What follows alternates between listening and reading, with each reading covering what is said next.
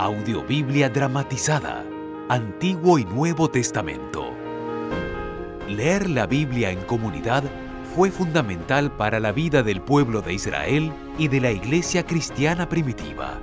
Las lecturas comunales servían como un acto de recuerdo y formación de identidad. Hoy te invitamos a escuchar y compartir esta antigua práctica.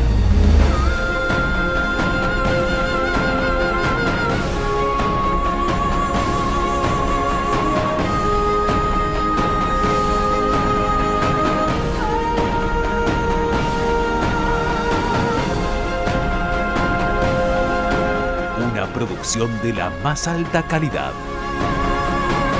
Grabada en distintos países de Latinoamérica con los más reconocidos actores y artistas.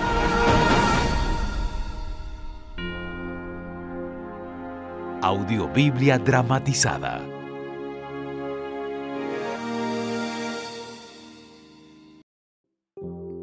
Segunda carta de Pablo a los Corintios, capítulo 9.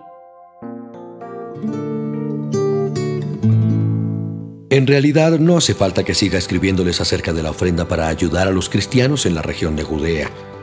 Ya sé que ustedes desean ayudarlos. Por eso, con mucho orgullo les dije a los hermanos de la región de Macedonia que ustedes, los de la región de Acaya, estaban dispuestos a ayudarlos desde el año pasado. Cuando los de Macedonia oyeron esto, la mayoría de ellos decidió ayudar. Sin embargo, les envío a Tito y a los dos hermanos para que los animen a preparar todo lo necesario para la ofrenda. Así podrá verse que teníamos razón de estar orgullosos de ustedes.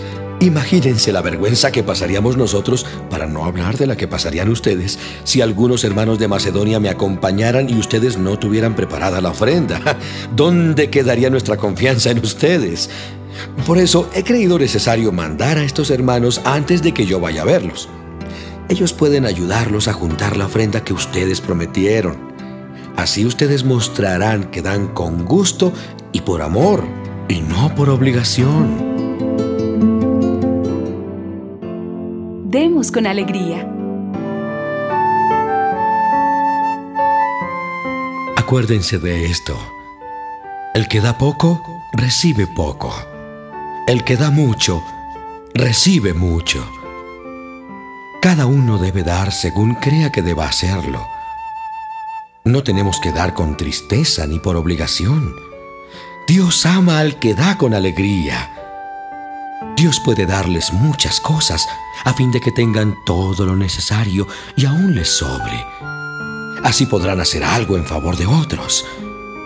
Como dice la Biblia refiriéndose al que es generoso, siempre que ayuda a los pobres, lo hace con generosidad y en todo sale triunfante. Dios da la semilla que se siembra y el pan que nos alimenta, así que también les dará a ustedes todo lo necesario y hará que tengan cada vez más para que puedan ayudar a otros. Los hará ricos para que puedan dar mucho. Así serán más los que den gracias a Dios por el dinero que ustedes van a reunir y que nosotros vamos a llevar. Porque la ayuda de ustedes no solo servirá para que los hermanos tengan lo que necesitan, sino que también hará que ellos den gracias a Dios. Esa ayuda demostrará que ustedes han confiado en la buena noticia y obedecen su mensaje. Por eso ellos alabarán y honrarán a Dios. También orarán por ustedes con mucho cariño, porque Dios les ha mostrado su bondad. Gracias a Dios por lo que nos ha dado es tan valioso que no hay palabras para describirlo.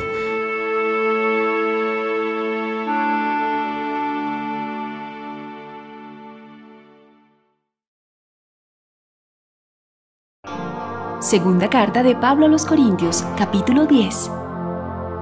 Dios le dio autoridad a Pablo. Dicen que soy muy tímido cuando estoy entre ustedes, pero muy valiente cuando estoy lejos. Yo les ruego por el cariño y la bondad de Cristo, que cuando vaya a verlos, no me obliguen a ser duro con los que nos acusan. Ellos dicen que nosotros hacemos las cosas solo por interés, como lo hace la gente de este mundo. Es verdad que vivimos en este mundo, pero no actuamos como todo el mundo, ni luchamos con las armas de este mundo. Al contrario, usamos el poder de Dios para destruir las fuerzas del mal, las acusaciones y el orgullo de quienes quieren impedir que todos conozcan a Dios. Con ese poder hacemos que los pecadores cambien su manera de pensar y obedezcan a Cristo.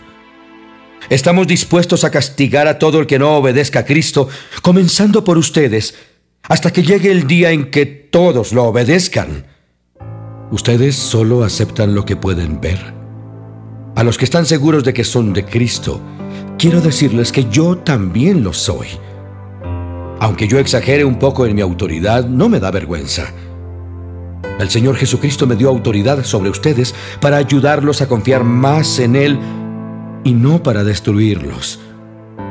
No quiero que piensen que trato de asustarlos con mis cartas.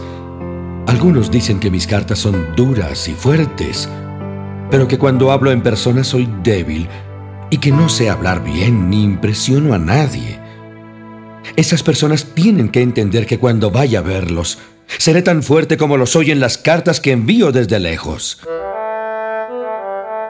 Jamás llegaré a compararme con los que hablan bien de sí mismos. Compararse con uno mismo es una tontería. Tampoco voy a presumir de lo que no he hecho. Si de algo voy a sentirme orgulloso es del trabajo que Dios me mandó a hacer. Y ustedes son parte de ese trabajo. No voy a presumir más de lo que debo, pero fui de los primeros en llegar a Corinto y en anunciarles la buena noticia de Jesucristo. Tampoco voy a sentirme orgulloso del trabajo que otros hicieron. Al contrario, espero poder trabajar más entre ustedes según vaya aumentando su confianza en Dios. Esa es la meta de mi trabajo. También deseo anunciar la buena noticia en lugares más allá de Corinto, donde nadie haya trabajado antes. Así nadie podrá decir que ando presumiendo con el trabajo de otros. La Biblia dice, si alguien quiere sentirse orgulloso de algo, que se sienta orgulloso de creer en el Señor. La persona que merece aplausos no es la que habla bien de sí misma, sino aquella de quien el Señor habla bien.